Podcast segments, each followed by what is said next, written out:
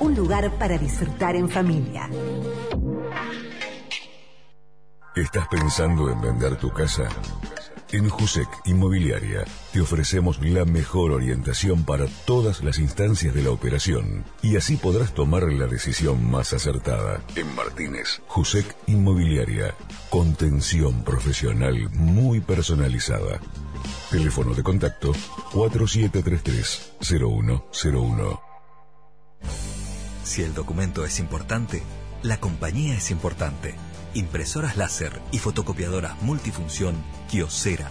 Aplicaciones y servicios personalizados para capturar, distribuir y administrar sus documentos. Servicio técnico en todo el país y el costo más bajo por copia.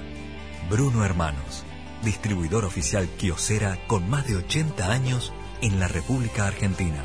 4362-4700.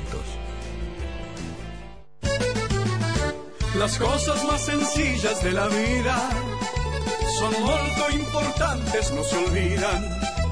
La pasta del domingo, la alegría y el aroma pomarola en la cocina. Por calidad, molto conviene, porque si es molto, Molto, siempre junto a las familias argentinas. Fin de espacio publicitario. Aquí Milenio. 106 Un día distinto. Este espacio es auspiciado por...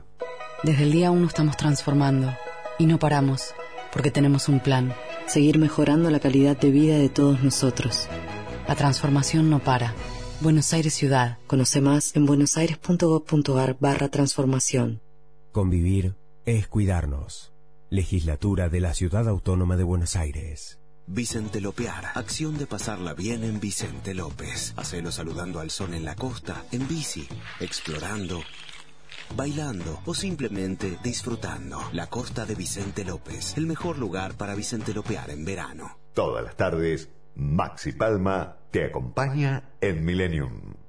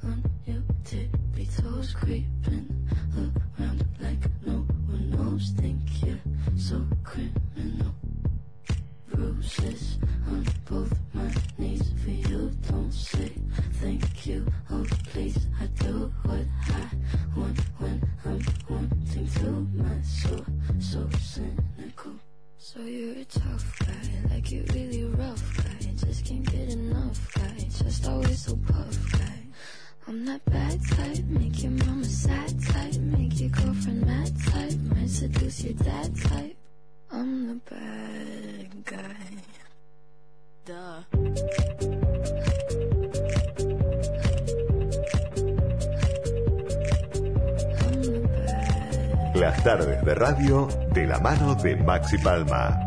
Millennium te acompaña.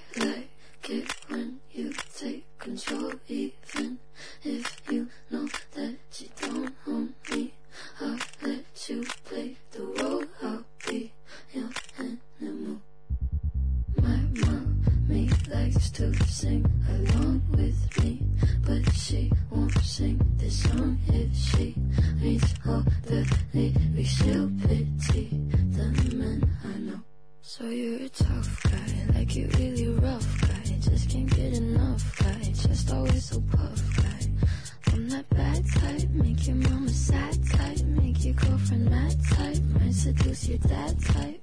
I'm the bad guy. Duh.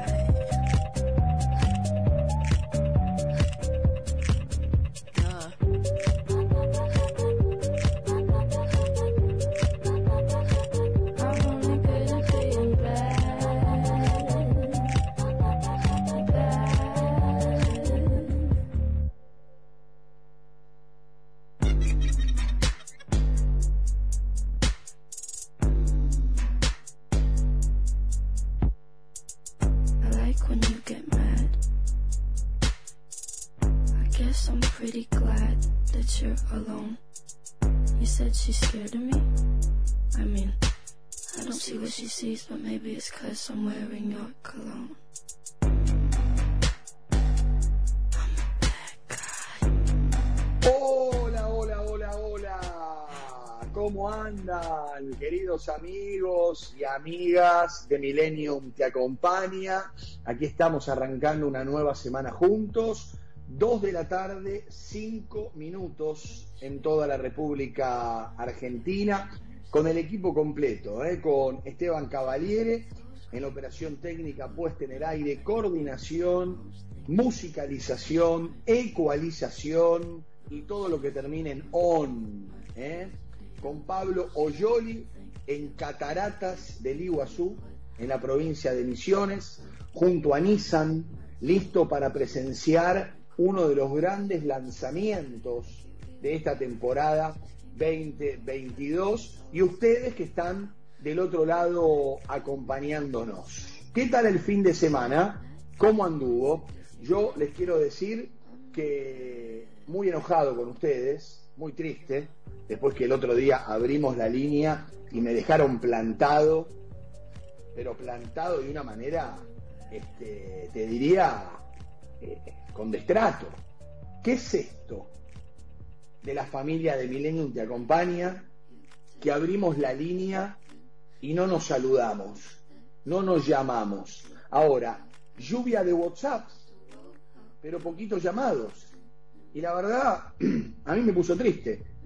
Me tuvo que llamar Cavalier el sábado a la tarde, fuimos a caminar, hicimos un poquito de terapia alrededor de eh, los lagos de Palermo, compramos pochoclo. Este, la verdad no, no fue un fin de semana fácil, ¿eh? Para mí no ha sido un fin de semana fácil. Espero haya sido un pequeño tropezón y una pequeña distracción. Nada más. ¿eh? Aquí estamos, queridos amigos y amigas. Les doy la bienvenida a nuestro Millennium Te Acompaña.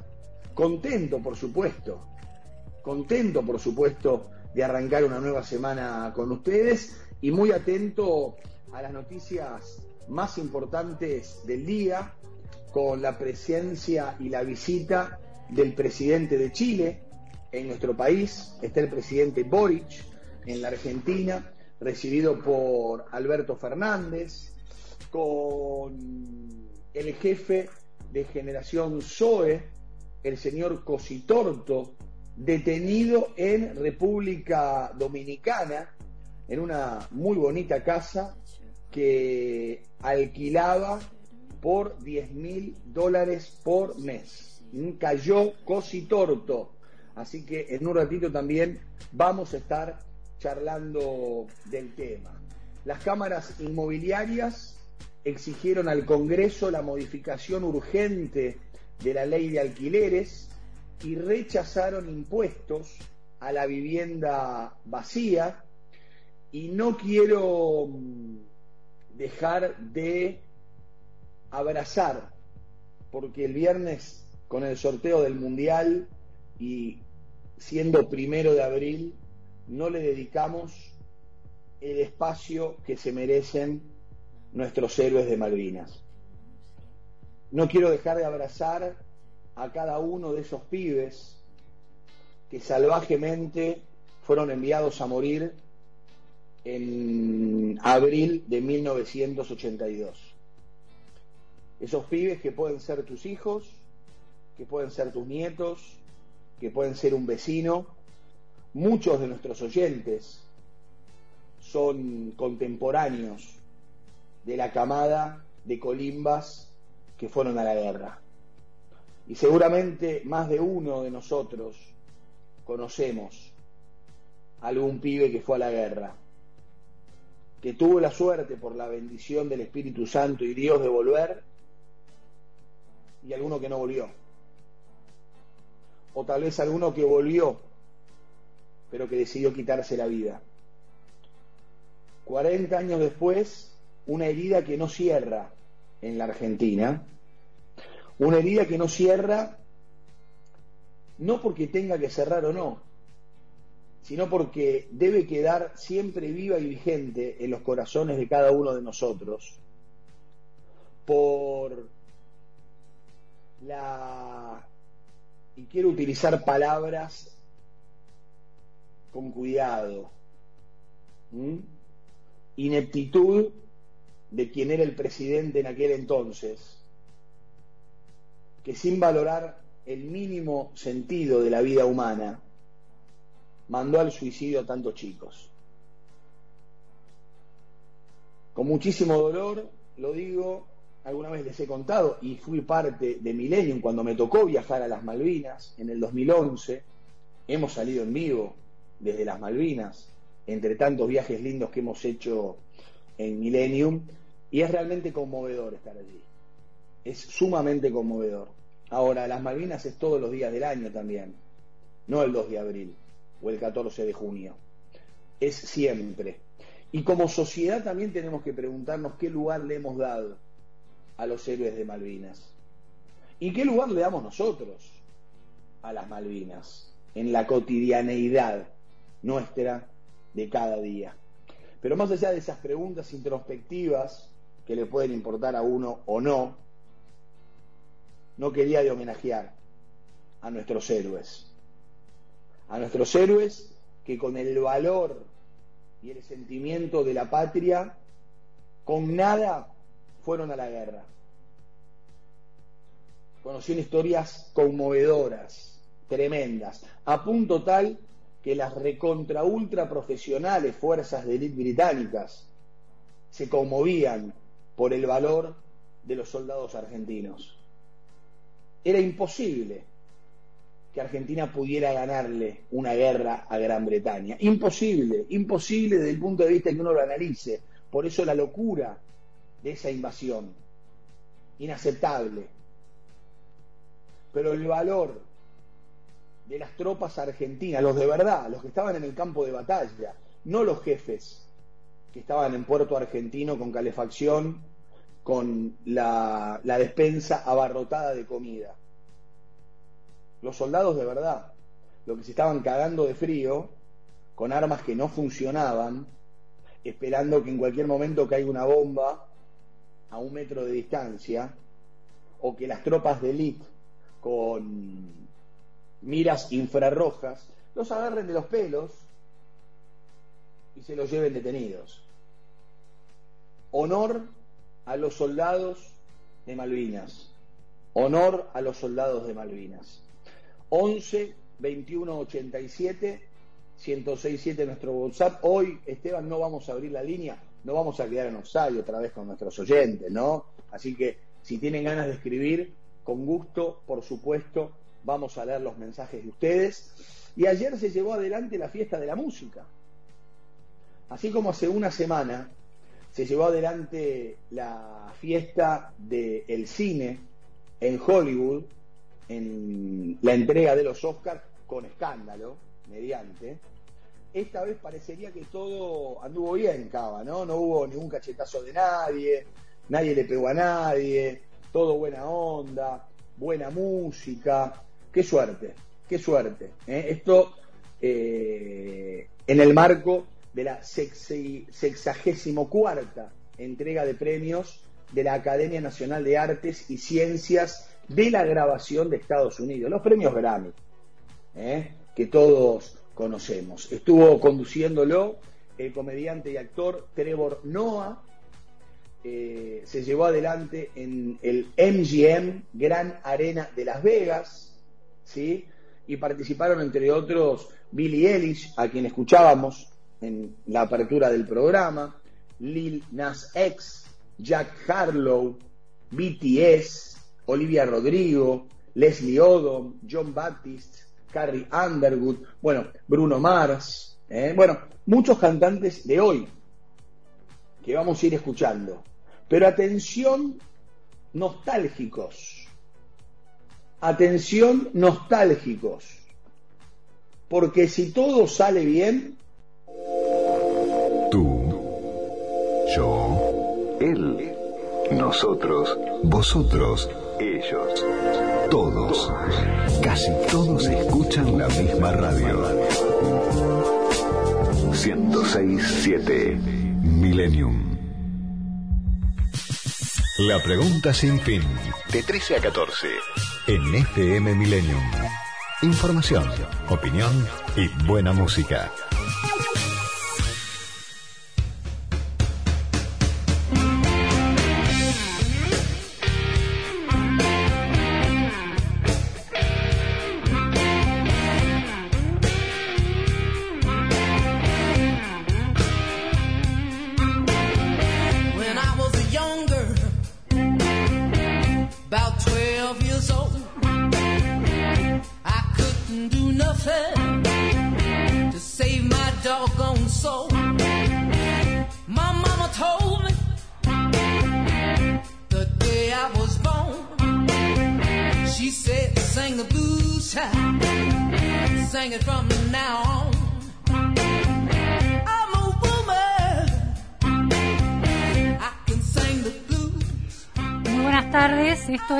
Pregunta sin fin.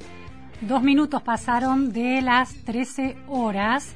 Un día, bueno, esos fresquitos con sol que dijimos es el clima ideal para la pregunta sin fin, ya sé que hay opiniones divididas sobre el clima. 21 grados de temperatura hay hoy en Buenos Aires en este momento y la misma sensación térmica. La sensación térmica está caliente en la interna de frente de todos, eso va a ser uno de los temas centrales hoy en la pregunta sin fin. Y el otro tema es un tema muy interesante que es Argentina frente a un espejo de la región, un país vecino, un país de eh, la región sur de América Latina, que resulta un espejo por momentos desafiante para Argentina. Me refiero a Chile. Chile es un país que en su proceso de democratización, muy al contrario de Argentina, ha logrado reparar deudas sociales muy contundentes como los niveles de pobreza, una reducción de la pobreza en de 40 puntos a 10 puntos porcentuales, de acuerdo con mediciones de Chile, también reducción de la brecha de equidad, aunque como todo país de América Latina sigue teniendo una brecha alta, pero ha mejorado comparativamente con la Argentina esa brecha, es decir, la brecha entre ricos y pobres. Y sin embargo, sabemos, en 2019 hubo un proceso, un sacudón social, una demanda por derechos que los chilenos, buena parte de la sociedad chilena, sentía que el Estado no le reconocía. A pesar de ser un país de ingresos medios con una situación económica muy estable, niveles de inflación bajísimo, crecimiento aunque se ha estancado en los últimos 10 años, con reducción de la pobreza, la sociedad chilena pide más. Ese oasis macroeconómico con eh, las cuentas públicas sin déficit fiscal, las cuentas públicas bien manejadas, no importa si se trataba de gobiernos de la concertación o gobiernos de derecha, había continuidades interesantes.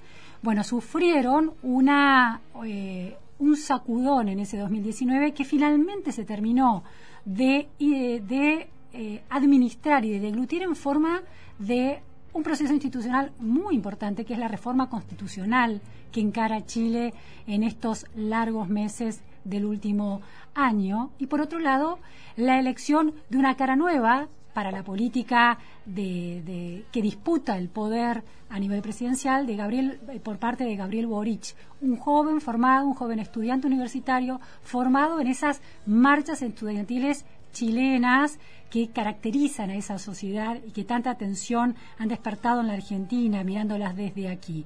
Ese joven que en 2011 desafiaba desde los movimientos estudiantiles universitarios al poder político se convierte a los 36 años en presidente de Chile y hoy visita, está reunido con el presidente Alberto Fernández en su primer viaje al exterior. De eso vamos a hablar en minutos con nuestro primer entrevistado, Así que ahora aquellos que les interese este tema, los oyentes de la Pregunta Sin Fin, se pueden comunicar por el WhatsApp al 11 21 87 10 67 y a través de, nos pueden seguir a través de las redes sociales eh, por arroba FM Millennium o arroba Vázquez Luciana en Twitter. Ese proceso es particularmente interesante, ¿por qué? Par- ¿Por qué ese proceso chileno resulta particularmente interesante para la Argentina? Bueno, primero porque Chile ha sido visto como este, como decía recién, como el oasis de América Latina en términos macroeconómicos. Pero le pesa un estigma que se, le, que se, se lo acusa de algo desde Argentina que es de neoliberal. Pero como señalaba, ha logrado la reducción de la pobreza, por ejemplo, de manera drástica, comparado con la Argentina, que en su proceso democrático no ha hecho más que consolidar una pobreza estructural altísima, que ya no está solo en el 25%, sino en el 30%, sino que ahora llega a niveles de casi 40 y pico, 38 y en los niños del 50%. Chile, el, el Chile neoliberal, sin embargo, la redujo. ¿Qué le va a aportar un presidente de izquierda como Gabriel Boric? Que es un riesgo para esa sociedad tan paradójica, que con un, paradójica por lo menos a los ojos de esta estigmatización como modelo liberal, neoliberal, que logró a través del equilibrio económico, el respeto por la propiedad privada, bueno, garantizar derechos que no resultan suficientes para esa sociedad. Ahora vamos entonces a nuestra primera entrevista con un politólogo uruguayo, pero que trabaja ya hace muchos años en Chile, David Alman. Muchísimas gracias, David Alman, por estar hoy en la Pregunta Sin Fin. Hola, ¿qué tal Luciana? ¿Cómo estás? Un gusto estar contigo y con todos los oyentes. Igualmente, David, bueno, David es profesor de Ciencia Política en la Pontificia Universidad Católica de Chile y con esta tonada uruguaya eh, vamos a empezar a, a hacer un análisis sobre Chile. Em, eh, Gabriel, había muchas eh, expectativas durante la campaña electoral y una vez que finalmente Gabriel Boric ganó las elecciones, había miedos y riesgos. Los miedos decían que por su alianza con el Partido Comunista, su ubicación a la centroizquierda más extrema, a partir de, de la inclusión del Partido Comunista en su alianza de poder, podía virar drásticamente hacia una izquierda irracional en el sentido de eh, más vinculada a los populismos de América Latina, poco respeto por la, por la conducta fiscal, etcétera. Em, ¿Cuánto de eso se está comprobando después de 22 días, ¿no? Lleva ya Gabriel Boric en el poder. ¿Cuántos de esos miedos se están desmintiendo? ¿Cuántos están, cuántas medidas se acercan un poquito más a esos posicionamientos? No, mira, a ver, eh, lo primero que tenemos que decir es que no lleva ni un mes, como acabas de, mencionar, eh, el nuevo gobierno en, en la moneda, ¿verdad? Entonces todo lo que digamos son primeras impresiones de lo que ha sido el armado principalmente de los, equipos. Eh, y te diría que el tema de que vos mencionabas del Partido Comunista nunca fue un, cuco aquí eh, en la vuelta. Sí había más dudas sobre el perfil que, estando en la moneda iba a tomar el presidente Boric. Eh, el gabinete por sí, que podría ser su primer gran círculo, el más, el más fundamental, es un, es un gabinete muy, muy ponderado, muy equilibrado, muy, muy razonado y, y- y muy cuidado. En, en cierto sentido, el, el gabinete de Boric particularmente, hay un par de, de, de piezas clave como Mario Marcel, ¿no? En Hacienda y, y- y otros, a- a- a- otros ministros, ha sido prolijo y no han habido sorpresas y de hecho no, no, esto que tú mencionas de, de ese riesgo más del tono populista, del sabor populista que podía adquirir, yo creo que ya hace tiempo se había como sacado el fardo ese eh, del calor de la campaña, ¿verdad? Boric siempre ha sido muy, muy claro que si tiene un, por ejemplo, una izquierda eh, a la cual él admira y le encantaría eh, seguir, es, es, eh, es el mundo más nórdico y aquí en el barrio posiblemente eh, el norte de él, eh, por lo pronto simbólicamente o como, como, ¿no? como una pieza a quizás a emular algo, es, es el Frente Amplio Uruguayo. Claro. Entonces, desde esa perspectiva, como que nunca estuvo el cuco dando vuelta de una forma muy seria. Obviamente hay gente que sí creía que esto se podía descarrilar inmediatamente de un día para otro, pero bueno, se hay de todo en todos lados, ¿no? Pero en general te diría que no fue el gran tema. Ahora, eh, es interesante la figura de Mario Marcel, ¿no? Porque era el presidente del Banco Central desde 2016, sigue, continúa en el gobierno de Piñera y ahora se transforma en el ministro de Economía de, de un signo político que ni es ni la concertación y por supuesto no es la derecha de Sebastián Piñera. Entonces, esta, esta elección de este hombre tan respetado como economista, que maneja la política monetaria con un sentido común que el mercado elogia también, ¿no le puede generar otro riesgo a, a Boric en Chile que sea percibido como sus políticas de reivindicación de eh, la demanda de derechos, de mayor equidad, todavía eh, más allá de la que pudo acortar, de alguna manera pudo lograr Chile en estas, en estas décadas, eh, sea percibido por esas personas, esas miles y millones de personas que estuvieron en la calle en 2019 como una resignación de ciertos objetivos? Sí, por supuesto que sí. O sea, obviamente el presidente Boric está en una situación de un equilibrio bastante inestable y tiene que cuidar un flanco como tiene que cuidar el otro. Eh, ciertamente hay presiones de que hay voces que argumentan de que el presidente ha sido, aquí se denomina amarillista, ¿no?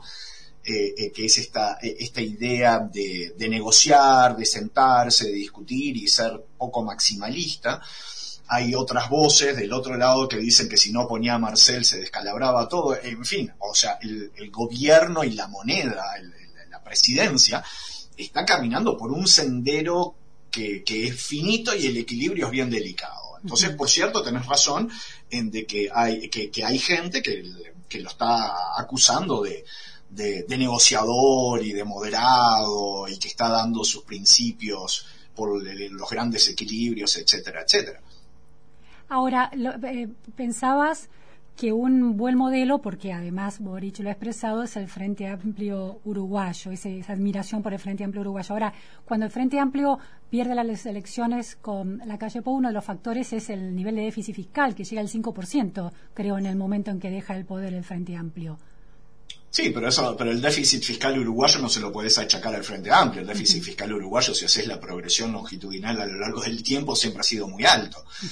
el, problema del Uruguay, los problemas del Uruguay, que son muchos y de muy, muy, muy variados colores y sabores, eh, no, no, no son producto del Frente Amplio o inclusive de la política post-transicional, te diría que se pueden llevar a, a extender durante todo el siglo XX.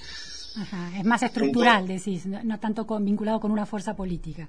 Eh, pero por supuesto, estamos hablando de, en el Uruguay eh, hay, problemas estructurales que vienen de la mano de, los tipos de exportación que se han variado y el Frente Amplio en eso tuvo, tuvo grandes méritos, pero también hay cuestión estructural de tamaño poblacional, ¿no? No pasamos los tres millones y medio y hay problemas del techo del mercado, en fin, hay cosas que, que bueno, con todo lo que se podría decir, el, Frente Amplio, eh, particularmente eh, a, lo largo de sus primeros cinco años, eh, en el primer gobierno de Tabaré, creo que se lograron cambios sustantivos importantes que mejorar y no creo que se pueda decir que el déficit fiscal es la responsabilidad del Frente Amplio. y más en un país donde el consensualismo y la negociación están es tan importante y, consecuentemente en última instancia muchas de las medidas políticas son responsabilidad de todos, tanto del gobierno como de la oposición. Claro, funcionan esos diálogos este, virtuosos de las democracias funcionan. Eh, sí, bueno, aparte por la cuestión plebiscitaria también, ¿no? Hay, hay un fuerte impronta de, de qué dice la ciudadanía de forma directa. Eh, bueno, no solamente, eh, no, de hecho, técnicamente hablando, en, Uruguay no existen plebiscitos en el sentido de que un día un poder ejecutivo puede convocar a la ciudadanía para decidir sobre cierta materia. En Uruguay, el ámbito al cual tú te estás refiriendo de la democracia directa tiene mucho que ver con la posibilidad que tienen los ciudadanos de eventualmente reaccionar frente a una ley que no les agrada o de promover un cambio constitucional. Pero el poder en sí tiene muy poco poder de poder eh, movilizar a, la ciudadanía para una cosa o la otra. Es mucho más un poder de la ciudadanía. El domingo pasado, ¿verdad? Sí, sí. Ah, para no ir tan lejos, eh, el gobierno logró sortear con éxito eh, en las urnas eh, el mantenimiento de una legislación que a un sector muy importante de la población les parecía eh, no, buena. Entonces, Eh, bueno, esas cosas Claro, generan es- a eso me refería, ¿no? Quizás no sea la palabra correcta plebiscito, pero esos mecanismos de la ciudadanía escuchando, haciendo escuchar su voz de manera más directa y no a través Correcto. necesariamente de los representantes en el Congreso. A eso me Correcto, planteaba. Y esto Ahora- tiene más de 100 años también, Claro, no es claro. un tema del Frente Amplio. Claro. Eh, ahora, volviendo a Chile, bueno, por un lado, la figura de Mario Marcel llevando esta especie de garantía de racionalidad económica a, eh, a un gobierno de centroizquierda, podríamos definirlo así, ¿está bien? ¿O de izquierda? ¿Cómo Sí, dirías, cómo dirías, David? O de izquierda, si querés, está- Bien, eso es izquierda. muy relativo, pero sí. Bien. Eh, un gobierno que es eh, un ministro de Economía que es bien visto tanto por la derecha como por la izquierda o la centroizquierda o la centroderecha. Pero por otro lado, el presidente Boric, que, que insiste, y lo hemos leído en, en- en entrevistas en la Argentina hoy, publicadas en medios argentinos con la idea de una reforma del sistema de pensiones y habla cuando se le pregunta sobre si los ciudadanos van a seguir siendo eh, teniendo el control de sus dineros en los fondos de pensiones. Él habla de una reforma que va a garantizar el derecho a pensiones pero no la posesión de esos dineros. Ese, ese posicionamiento de Boric en relación a la reforma del sistema de pensiones en Chile no pone en riesgo la, a esta macroeconomía en el sentido que el sistema de pensiones ha sido muy clave como eh, financiamiento, como, inver- como eh, capital necesario para las inversiones en Chile, como un mercado de, de capitales? Eh, eh, bueno, es que todavía estamos hablando sobre grandes pinceladas y es muy difícil bajar a tierra qué es lo que está pasando eh, en varios aspectos. Por un lado está lo que dice el presidente, que le gustaría, pero me parece que el presidente está más respondiendo a lo que se está discutiendo en la convención. Y la convención todavía sobre esto es un ide y venir entre las comisiones y el pleno de la propia convención constituyente, donde, eh, la constitucional, donde todavía no tenemos eh, un dibujo acabado de qué va a pasar. Hoy, por ejemplo, salían algunas encuestas de opinión pública que marcaban que una, hay un- tres cuartas parte de los chilenos estarían eh, promoviendo o prefiriendo un sistema mixto, un sistema que garantice ciertas, basi- ciertas cosas básicas, pero por supuesto que venga acompañado de un ahorro individual. Todo indicaría que a la larga se va a terminar en eso, pero es imposible de decirlo ahora y esto que estoy diciendo lo tienen que agarrar con muchas pincitas. Eh, Eh, en- eh, entonces no sabemos exactamente qué va a pasar. Por ahora están recién armando eh, el, el funcionamiento del gobierno y, y este proceso también de reforma de seguridad social va a venir muy de la mano de qué pase con, con- con la convención en función del resultado, del primero, de la propuesta de la convención. Es un tema muy, es un tema muy sensible en todos lados. En Chile particularmente porque ha sido uno de los grandes pilares, como tú bien has dicho, de todo el modelo de desarrollo en las últimas decenas de años. Claro. Pero no sabemos qué, cómo va a quedar el mono final, como se dice acá, no el dibujito final. Eh, todavía están en hartas discusiones muy profundas, muy sentidas, y, y falta todavía eh, el- el- la redacción final y ni que hablar que falta el, el- el plebiscito de salida, ¿verdad? Y en función a eso vamos a ver qué es lo que tenemos y para cuándo lo tenemos. Sí, sí. Eh, El plebiscito de salida es la, la- el plebiscito de salida de la- para la nueva constitución, ¿no? La, la- la Convención Constitucional tiene que proponer un borrador de la nueva constitución y debe ser aprobado o rechazado en plebiscito. Esto es así, ¿no? Correcto, esto eh, supuestamente hasta julio hay tiempo para entregar un borrador, pero están a contrarreloj. Posible, existe la posibilidad, no sé, de que pidan una extensión de tres meses para el trabajo de la convención. Eh, va a haber una campaña política y esto se va a dirimir en las urnas con voto obligatorio, eh, posiblemente en, el, en algún momento del tercer trimestre, en el último trimestre del año. Nadie sabe cuándo porque depende si se logra la extensión, si se pide la extensión, etc. Eh, Eh, David, pero ¿Cómo es el diálogo entre, entre esa asamblea constituyente y el gobierno? Porque eh, Marcel el, eh, había, bueno, participó de una de la comisión Marcel que hablaba de la reforma previsional, ¿no? En- en- hace unos años él Sí. era uno de los de los eh, técnicos y los especialistas pensando una reforma del sistema previsional, pero al mismo tiempo ha estado muy en desacuerdo con el retiro de eh, los dineros por parte de los chine- chilenos durante la pandemia. Se les autorizaron tres retiros bueno, los chilenos que tenían dineros en los fondos de pensión pudieron sacarlo para paliar un poco la, pandemia, la- la- las cuarentenas y el freno en la economía. Y eh, bueno, buena parte de la clase política chilena estuvo en contra, también Marcel. Entonces, ¿qué tipo de diálogo hay entre un ministerio de economía em, cuyo líder tiene esta manera de concebir el problema de las pensiones, de los fondos de pensión, y la reforma y la asamblea constituyente? Dificilísimo, dificilísimo. Y, y acá el, el- el tema es cómo lograr ciertos objetivos políticos sin contaminar a la otra institución independiente del Estado, ¿no? La Convención y el Ejecutivo son supuestamente son esferas distintas, cada uno con sus responsabilidades y sus obligaciones, pero es un es un equilibrio súper súper complicado.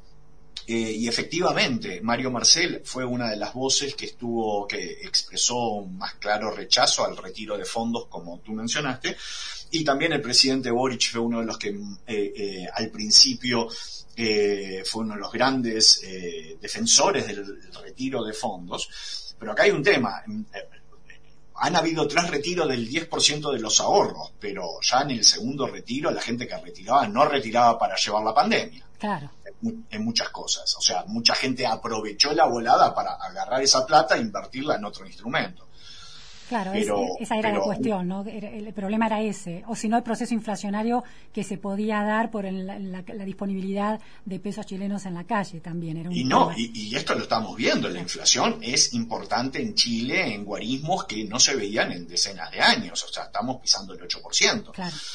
Eso en Chile eh, eh, es un número un poco preocupante en el sentido de que distorsiona la, la, la, la pendiente que, que veíamos venir. Venían con bastante 3%, ¿no? 3%, 2%. Sí, siempre estuvo alrededor de O 3%, menos, sí, sí, ¿verdad? sí. Que es un poco acompañar el dólar y alguna cosa Claro, más. claro, claro. Eh, David, hay eh, eh, una, una encuesta muy interesante que publicaba el otro día en redes José María del Pino, que es presidente de Corresponsales Chilenos, un periodista, con resultados sobre qué haría, cómo votaría la gente en el plebiscito de salida de la nueva constitución. 32% aprobar, aprobar eh, la propuesta de nueva constitución, el 32%. El 35.8 rechazar la propuesta de la nueva constitución, de acuerdo con las encuestas, con esta encuesta que manejaba Del Pino. No tengo la fuente, eh, la verdad que no, no tengo el- la consultora que hizo la encuesta, eh, pero es un periodista muy creíble. Eh, entonces, la cuestión es, ¿hay alarma por el sentido que están tomando eh, las discusiones de la Convención Constituyente? Sí. Hay, hay alarma y hoy de hecho salió la encuesta que se conoce eh, Plaza Pública de una de las encuestadoras más conocidas de Plaza, CADEM, eh, y también marca básicamente la misma tendencia. Hoy dicen que hay un 40% de aprobación, habría un 40% de aprobación, un 46% de rechazo y un 14% que está en la mitad. Eh, esto muestra un cambio importante de tendencias, pero de vuelta, todo esto tenés que agarrarlo con super pinzas porque no tenemos el borrador de la Constitución. Claro. Estos son humores que tiene eh, la ciudadanía supuestamente en función de lo que han sido las discusiones en los últimos días, ¿verdad? Eh, lo que es interesante, eh, que efectivamente, hablando de estos humores, es que se saltó de un 36% de rechazo la semana pasada a un 46%, o sea, un, esto ya trasciende el, el- el- el- el riesgo y el, intervalo de confianza, ¿verdad? Esto ya decís, hay algo que está pasando. ¿Y qué es, Pero esto qué es- cuáles son esos debates que inquietan tanto a la ciudadanía? Bueno, es que hay muchos debates que forman, eh, que van de forma transversal y simultánea. De hecho, inclusive, mirá, yo me dedico a, a la ciencia política y todos los colegas y, y- y todas las colegas que nos dedicamos a esto, estamos un poco, eh, las sensaciones abrumados porque están pasadas, hay discusiones sobre el- la forma que va a tener el Poder Judicial, hay discusiones sobre la distribución de poder a nivel territorial, hay distribución de, hay discusiones sobre cómo se van a relacionar los poderes, qué va a pasar con el sistema electoral, qué va a pasar con las propias pensiones, qué va a pasar con la plurinacionalidad o la, la nacionalidad o la multinacionalidad o con las autonomías, en fin. Y el Son- rechazo, y el rechazo en, en torno a esos temas, pues yo vi dos temas con un poquito más de profundidad. Por un lado, en los mecanismos de representación parlamentaria, en algún momento vi una posición muy extrema que hablaba de que los obreros tuvieran representación y no tanto representaciones en términos de distribución demográfica. ¿Cómo, ¿En qué quedó eso? No, no, no, eso no, no, no, no, no, no, sé exactamente a qué te referís, pero por lo menos no, no estamos hablando de, de, todavía no se llegó a hablar tan finamente de, de corporativismo a ese nivel, no, que yo sepa no, no, no leí eso. Lo que sí han habido es, es, eh, la reserva de ciertos escaños a grupos, a los pueblos originarios, eh, de acuerdo a la proporcionalidad que tenga en la población y ahí también se está discutiendo, esto no está cerrado, ¿verdad? Eh, entonces, eh, así como tuvimos en la convención, y la convención tiene un porcentaje no menor de, de escaños reservados para los pueblos originarios, algo por el estilo se está pensando para lo que sería la futura Cámara de Representantes, la Cámara de Diputados, y la otra gran discusión que no le- llegué a mencionarla es si vamos a un Congreso, eh, a un Parlamento bicameral o se va a un bicameralismo muy asimétrico o el unicameralismo o en qué medida esa segunda Cámara que representaría los territorios. En fin, eh, todo esto hay que agarrarlo con pincitas de vuelta porque no está cerrado. No te olvides que todo lo que se eh, decida la convención va a pasar por una comisión que se llama de armonización, donde supuestamente se va a armonizar muchos, muchas cosas que están chocando, no digo en choque brutal, pero sí hay como varias eh, disonancias internas que eso va, se va a tener que obviamente pulir.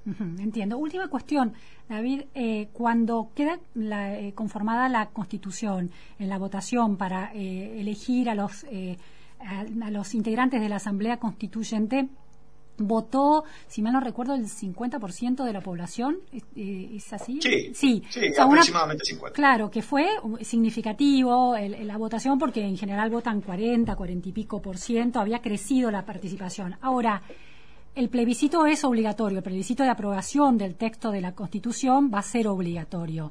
Puede haber en esta, eh, entiendo que las encuestas representan a ese, mm, a ese padrón de voto obligatorio que supuestamente tiene que votar en su momento para aprobar o no el texto puede haber eh, una diferencia de el tipo de ciudadanía representada, es decir, la Asamblea Constituyente, por no haber sido el voto obligatorio, quedó conformado con aquellos eh, eh, aquellos grupos de ciudadanía mucho más activa y tienen un sesgo en la manera de concebir los problemas sociales en Chile y la ciudadanía, cuando se toma el total de los ciudadanos que van a tener que votar obligatoriamente, pueden tener, pueden estar corrigiendo ese sesgo. Entonces la asamblea quedó como desfasada de la población general. Existe esa posibilidad, definitivamente. Eh, esto es una pregunta más empírica que- que de, lo que yo te podría decir ahora. Eh, efectivamente, el voto de salida va a ser con voto obligatorio, pero no se sabe, posiblemente sin ningún tipo de sanción. Entonces, el efecto de la obligatoriedad todavía está por verse. Pero las encuestas son hechas en base a ese padrón, eh, eh, son muestra representativa de ese padrón obligatorio, de alguna manera. Supuesta- Claro. Supuestamente las encuestas deberían a, eh, hacer la operación de rastrillo con todo lo que va a ser el Claro. futuro electorado, que es todo el electorado de Chile. Claro. Pero efectivamente uno podría asumir de que eh, al haber votado un 50% en el plebiscito de entrada y la conformación de la propia convención, eh, la gente que participó fue la gente más activa, estábamos en la mitad de una pandemia, con más ganas, Claro. eh, y posiblemente la gente que menos participó es gente mayor, es gente más rural, y en, el mundo en general te diría que la gente mayor o la gente más rural tiende a tener un- un- una, una percepción un, un poco más conservadora. Claro, sí, sí.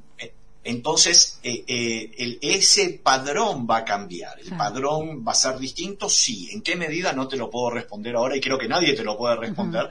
Simplemente porque no sabemos en qué medida esta obligatoriedad va a ser efectiva o no. Bien. Bueno, David, te agradezco mucho realmente. El proceso chileno es particularmente interesante como un país logró en las últimas décadas, desde el regreso de su, de, de su etapa democrática, de la vuelta a la democracia, corregir serias deudas estructurales con sus ciudadanos, por ejemplo, los niveles de pobreza. Para los argentinos eso es una experiencia interesante porque hemos hecho exactamente lo contrario. Así que siempre estamos observando muy atentamente el proceso chileno. Gracias. Que estés muy bien, un gusto estar contigo. Chao. Igualmente. La pregunta sin fin. Luciana Vázquez te acompaña en las tardes de Milenio. Tiempo de publicidad en Millennium. No está dada. Golf en estado puro. Noticias, podcast y todas las curiosidades del mundo que nos apasiona. Encontrarnos en redes como No Está Dada o en nuestra página web www.noestadada.com. El lugar para los fanáticos del golf.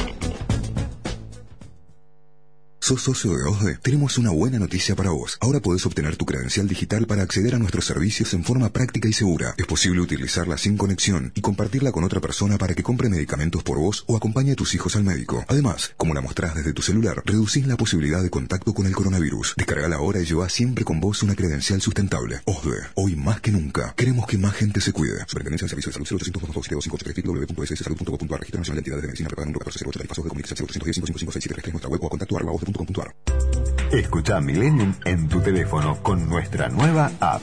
nueva app. Podés escribirnos en vivo y estar más conectado, con todos los programas de tu radio. Ahora Millennium te acompaña a todas partes. todas partes. Muchas veces, la forma en que percibimos las situaciones influye en nuestro estado de ánimo y en nuestras emociones. La terapia cognitiva es una terapia resolutiva, breve y eficaz. Tratamientos para depresiones, trastornos de pánico, ansiedad, disfunciones y terapias de pareja. Licenciada Claudia Pesaño, Supervisor Internacional del Albert Ellis Institute, dependiente de la Universidad de Nueva York. Contacto 4775-0659 15 6 155 2471. Matrícula número 14064. Fin de espacio publicitario. Desde la ciudad de Buenos Aires, en el 106 7 transmite Millennium. Realidad y el deseo.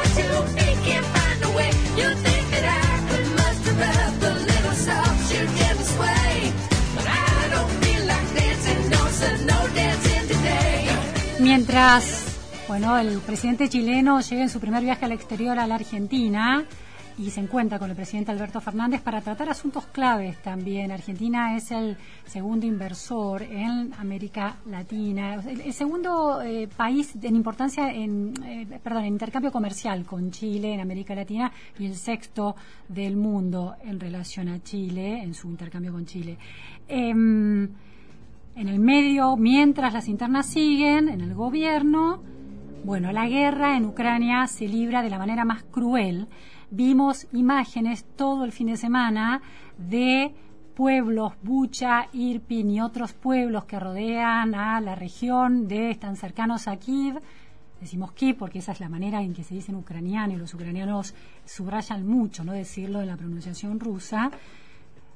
Mm, bueno, escenas dramáticas, trágicas de enorme crueldad, cuerpos de hombres y mujeres en las calles, sorprendidos en el instante de la vida cotidiana, un hombre eh, en la calle yaciendo, muerto, junto a su bicicleta, una mujer cuyo llavero, que además tiene un, un llavero con un signo de la Unión Europea, yace muy cerca de su mano, de su mano casi ennegrecida, amoratada, escenas de tumbas comunes, de cuerpos que asoman entre las arenas y el presidente Vladimir Zelensky envió dos mensajes. Uno en ruso al pueblo ruso, realmente muy conmovedor. Lo escuchamos, voy a ir haciendo la traducción porque tiene subtitulado en inglés, de manera que voy a ir haciendo la traducción al español sobre las palabras del presidente Zelensky.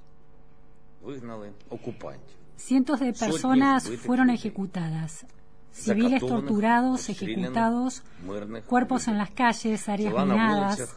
Inclusive se le colocaron minas a los cuerpos de los fallecidos. Las consecuencias penetrantes del saqueo. Una maldad concentrada se posó sobre nuestra tierra. Asesinos, torturadores, violadores, saqueadores se llaman a sí mismo el ejército pero solo merecen la muerte después de lo que han hecho. Quiero que cada madre, cada soldado ruso vea los cadáveres de las personas asesinadas en Bucha, en Irpin. ¿Qué hicieron estas personas? ¿Por qué fueron asesinadas? ¿Qué hizo el hombre que iba andando en bicicleta por la calle? ¿Por qué civiles comunes en una ciudad común y pacífica fueron torturados hasta la muerte? ¿Por qué las mujeres fueron estranguladas y sus aros arrancados de sus orejas? ¿Cómo puede ser que las mujeres hayan sido violadas y asesinadas en presencia de sus hijos? ¿Cómo puede ser que sus cuerpos sean violentados aún después de muertos? ¿Por qué aplastan los cuerpos de las personas muertas con los tanques? ¿Qué le hizo la ciudad ucraniana de Bucha a Rusia? Madres rusas, Incluso si ustedes criaron saqueadores, ¿cómo es que se convirtieron en carniceros? Ustedes no pueden estar inconscientes de lo que hay adentro de sus hijos. No pueden pasar por alto que sus hijos están privados de todo rasgo de humanidad. No tienen alma, no tienen corazón. Mataron deliberadamente y con placer. Quiero que todos los líderes de la Federación Rusa, que fueron, como se cumplieron sus órdenes, semejantes órdenes, semejantes cumplimientos, acepten su responsabilidad por estos asesinatos y por estas torturas, por esos brazos que fueron arrancados por explosivos enterrados en las calles, por los tiros en la nuca que recibieron civiles con las manos maniatadas. Desde ahora, así es como será percibido el Estado ruso. Esta es su imagen, su cultura y su imagen. Su cultura y su humanidad acaban de perecer con los hombres y mujeres ucranianos que ustedes atacaron. Tomé la decisión de crear un mecanismo especial de justicia en Ucrania para la investigación judicial de los crímenes de los invasores. Bueno, el secretario general de las Naciones Unidas, Antonio Guterres, también se expresó en relación a esto y aseguró que se están investigando, que hay que tomar medidas en relación a estos crímenes que han, implican una escalada en la percepción de la guerra que va a tener consecuencias. Mm, las palabras de Zelensky llegaron también a un mundo de, bueno, de festejo y de celebración, los Grammy. Escuchamos también las palabras del presidente Zelensky en los Grammy. Un especial, el presidente de Ucrania, Vladimir Zelensky. La guerra, que hay más opuesto a la música. El silencio de ciudades en ruina y de personas asesinadas. Nuestros hijos dibujan cohetes en picada, no estrellas fugaces. Más de 400 chicos fueron heridos y 153 fueron asesinados. Y nunca los veremos dibujar. Nuestros padres están contentos de levantarse en la mañana, refugios antibombas pero vivos. Nuestros seres queridos no saben si estaremos juntos otra vez. La guerra no nos permite elegir quién sobrevive y quién permanece en silencio eterno. Nuestros músicos usan chalecos antibalas en lugar de trajes cantan a los heridos en los hospitales, incluso a los que no pueden escucharlos. Pero la música se hará, se hará oír de todas formas. Bueno, palabras que fueron contundentes. Un artista también, ¿no? Es un actor, es un comediante, Zelensky, y llega a un escenario donde los artistas, bueno, se sienten con mayor sensibilidad para escuchar ese mensaje.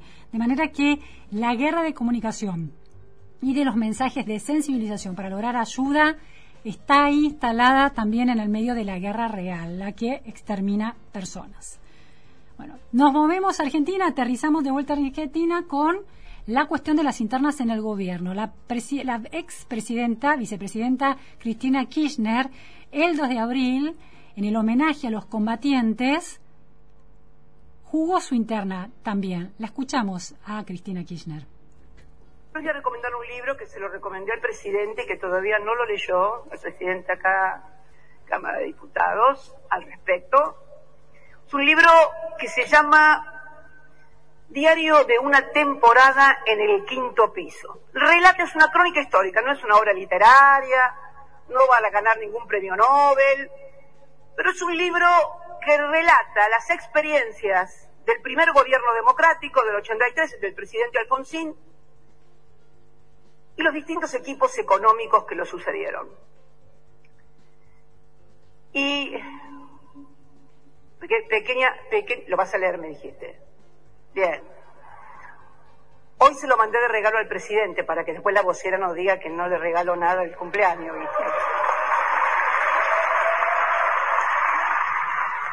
Porque después ya veo el lunes Miren si será mala la vicepresidenta que ni siquiera le da un regalito al cumpleaños. Así que le mandé el libro, que es muy interesante. Bueno, dos presidentes, el presidente de la Cámara de Diputados y el presidente de la República, a ellos se refiere la vicepresidenta, y en el medio de, eh, de ese homenaje a los caídos en Malvinas y a los sobrevivientes, a los héroes de Malvinas, jugando a la interna, la vicepresidenta. Estamos en comunicación telefónica con Martín Rodríguez Yebra, jefe de política del diario La Nación, agudo analista de la realidad. Muchas gracias, Martín, por estar en la pregunta sin fin. Hola, Luciana, ¿cómo estás? Un placer. Igualmente, Martín, ¿qué significa esta escena, esta referencia en, en este contexto, ¿no? Tan que debía ser tan emotivo. Mira, yo creo que esa, ese discurso fue la carta que Cristina nos escribió.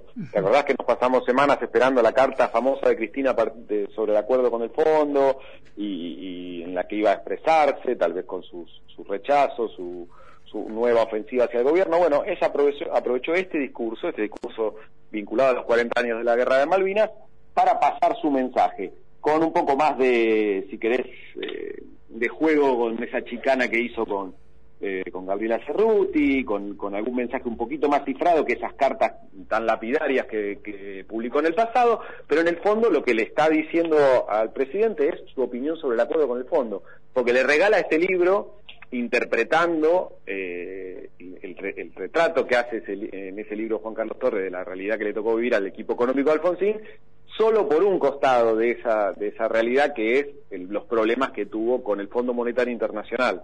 Claro, que suspendieron el, envío de dinero. Exacto. Y ella le recuerda incluso una anécdota que se cuenta en el libro, una, anécdota muy, muy impresionante que cuenta que refleja Machinea en, eh, en un momento en el que cuando se decide hacer una privatización del polo petroquímico y, y de aluminio también, eh, van al Fondo Monetario Internacional y en el fondo le dicen mm, a Estados Unidos no le conviene que les hagan a competir en ese terreno, ¿no? Y entonces ella usa esa anécdota para decir eh, que cuando uno va al Fondo Monetario Internacional en realidad está asumiendo las reglas de, eh, Estados Unidos y los intereses que no son los del país y dice algo así como eso es ir al almacén con el libreto del almacenero, ¿no? Ahora, Eh, Martín, es, eh, es muy la lectura que hace del libro de Torre y de ese episodio es muy interesante por el mensaje este implícito que estás describiendo eh, con tanta precisión. Ahora, ¿cómo, qué representa ese mensaje para la certidumbre en la Argentina y para la fortaleza y la autoridad presidencial?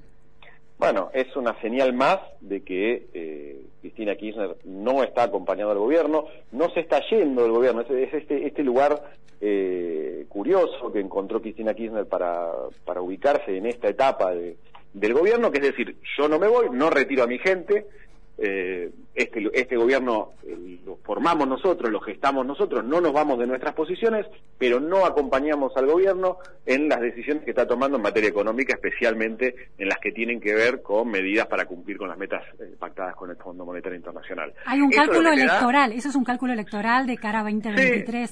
Sí, hay un cálculo electoral y también una reacción que yo creo que tiene un punto, algún pequeño punto irracional de, de- de una relación quebrada entre ellos, en la que ella le está pasando a Alberto Fernández una factura, le está diciendo, vos querés seguir por acá o que tomaste algunas decisiones sin consultarme o, o sin haber tenido en cuenta eh, el peso específico de mi sector en esta coalición, ahora arreglate solo. ¿no? Eh, hay, hay ahí una cosa que, que tiene que cruza mucho con lo psicológico y con lo humano, pero en el fondo lo que está diciendo es, eh, y para, para quien mira la previsibilidad, volviendo a tu, a tu pregunta, le está diciendo, bueno, no, no esperen ninguna previsibilidad. Claro, porque cada, cada semana ya no es una carta, pero es un símil de carta, como bien describías.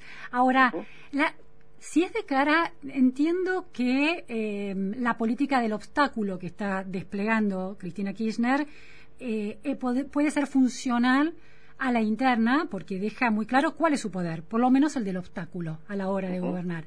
Ahora, de cara a 20 2023, la ciudadanía, quedó demostrado en las elecciones del año pasado, no hace muchas distinciones de quién es el que gobierna, si la vicepresidenta o si el presidente. La ciudadanía está castigando al gobierno.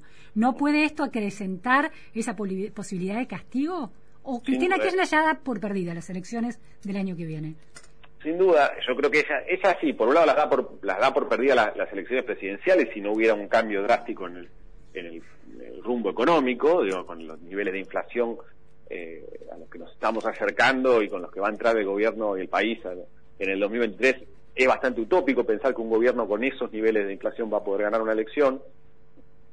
Y también hay, eh, hay, hay en ella una, una, una racionalidad en decir hasta dónde puedo llegar con este eh, sablazo diario y cotidiano al gobierno. Por eso no, se- no se termina de retirar, ¿no? Ella tiene el límite que ella tiene y, y lo ha dejado trascender en estos días es lo institucional. Y cuando dice el, eh, que su límite es lo institucional, por su papel como vicepresidenta, es que ella sabe que retirarse de, de ese cargo, por ejemplo, que sería una opción, renunciar a, a la vicepresidencia, generaría una situación de crisis institucional muy seria de consecuencias impensables en este momento y que seguramente terminarían en un castigo muy fuerte de la ciudadanía para ella. Es Entonces ella tiene está- que regular claro, ¿viste? está bien. Ella regula qué nivel de crisis eh, puede con, con el que puede convivir la Argentina, algo así. Exacto, algo así, pero también, a ver, tiene que ser consciente de que le va a pasar una factura a ella. Salvo que ella esté pensando, lo que muchos eh, a su alrededor dicen es, en eh, retener el poder en la provincia de Buenos Aires y desde ese lugar intentar una reconstrucción hacia futuro. Eso es un poco más probable que ganar una presidencial, ¿no? Ahora, eh, Martín, en esta en este mensaje cifrado, en la mención de este libro, eh, Raúl Alfonsín no pudo terminar su gobierno precisamente porque esa falta de apoyo del FMI en algunas cuestiones hacen que el plan de, de- estabilización y de baja inflación estalle por los aires, ¿no? Y empieza la hiper. Hay también una un jugar con las posibilidades de un gobierno de Alberto Fernández que no llegue hasta el final de su de su mandato. Bueno, mm, se podría leer así también, ¿no? Que ella está, está haciéndole una advertencia a Alberto Fernández al compararlo con lo que vivió Alfonsín, decir, bueno, mirá lo que le pasó a uno que eh, intentó el mismo camino que vos. Lo que pasa que lo que esconde Cristina en su lectura del, libro de Torre es que las razones que el propio Torre re- describe en su en, su retrato de, sus- de esos años en el Ministerio de Economía, por las cuales fracasó el plan austral y después las, los subsiguientes intentos de, de reajustarlo no fueron solamente el- por culpa del Fondo Monetario Internacional, ¿no? sino que tuvo mucho que ver la política y cómo el- los, los dirigentes políticos de ese momento, el- particularmente el radicalismo, pero también el peronismo y, y la, la CGT, eh, fueron incapaces de adaptarse a una política económica y fiscal un poco más racional que pudiera eh, sortear lo que se venía adelante y que se veía se veía venir con cierta distancia que era un estallido de una crisis de esa magnitud. Entonces Cristina no lee esa parte de la situación, ¿no? Claro, así sí, él, eh, hace un uso político de la interpretación de ese libro. Eh, Última cuestión, Martín, la figura de Sergio Massa, que estaba presente en ese acto, y a ella y, y la vicepresidenta se refiere a Massa como el presidente, después aclara presidente de la Cámara, y el otro presidente, que es el presidente de la, de la República. Eh, ¿Cuál es el rol de Massa en todo esto? Mira, Massa está intentando no, no salir chamuscado de esta interna, está al- en los dos lados del mostrador, habla con unos, habla con otros, pero no quiere ejercer el papel de mediador porque dice que no puede mediar entre dos personas que tienen una relación personal muy fuerte que lo antecede a él y que él no conoce eh, todos los términos de esa relación y de los acuerdos que llevaron a Alberto Fernández a la presidencia, y él está intentando, dentro de toda esta crisis, mantener en alza su imagen, o llevar al alza su imagen y quedar como alguien que intenta poner algo de racionalidad en la pelea. Pero no se juega ni para un lado ni para el otro y está la expectativa de lo que puede hacer eh, el futuro de él, ¿no? O sea, si, eh, si, si es una candidatura, si es que una crisis lo lleva a, otras a otras responsabilidades, pero en el principio lo que yo veo en él es un intento de hacer equilibrio entre los dos y no salir chamuscado de la interna. ¿Es hacer equilibrio entre los dos o entre los tres? Porque también se está planteando como el gran, eh, bueno, el, el puente con la oposición para fijar políticas de Estado que eh, de aquí en adelante. Hay una, ¿le está beneficiando a su construcción? Su, su imagen negativa está bajando porque tenía una imagen negativa muy alta. No, no necesariamente. Yo creo que no está, no, no, le- no, no se nota, por lo menos en las encuestas que yo he visto, que haya mejorado su imagen. Él, él también intenta lo que vos decís, ese, ese acercamiento con la oposición por las dudas. Puede ser, entre otras cosas, lo que lo que tenga él en mente es que una ruptura definitiva entre Alberto Fernández y Cristina Kirchner lleve a una ruptura de, de todo el bloque peronista y de todo el sistema, que si se si no existe más el cuco de Cristina que mantiene unido a un frente opositor también con muchas internas, quizás haya una, una nueva configuración del sistema político con opciones más de, de- menor caudal de votos y en eso quizás él termine pensando en una alianza que incluya, imaginemos, a Morales y una parte del radicalismo y se arme otro sistema político. Y por eso él mantiene de alguna manera en todas las, las hipótesis posibles una vía de donde jugar su, su partido político. Qué interesante eso que dijiste de que se arme otro sistema político. Es decir, hay- hay- está, estamos siendo testigos y también protagonistas de un cambio de equilibrio de fuerzas y de las fuerzas que van a integrar ese equilibrio.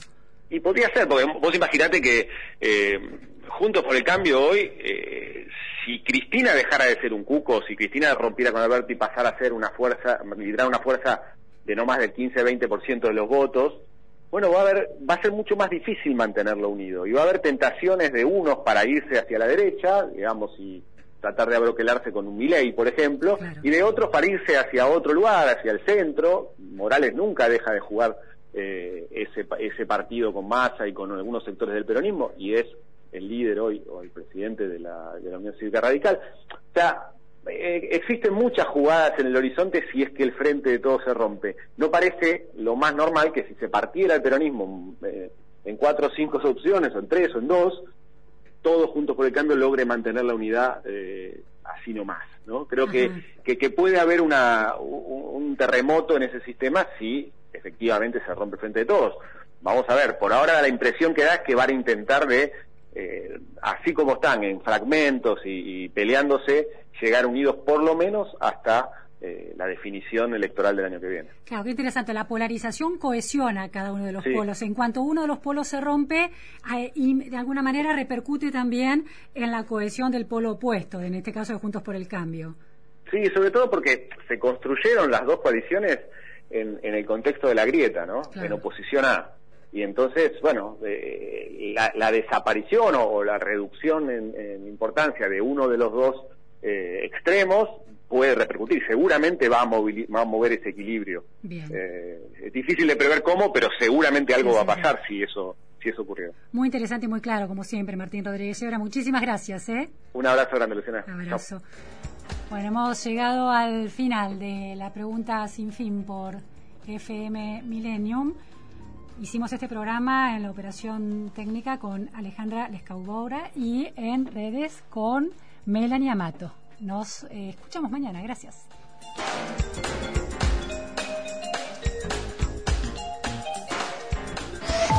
De lunes a viernes, de 13 a 14, Luciana Vázquez hace La Pregunta Sin Fin.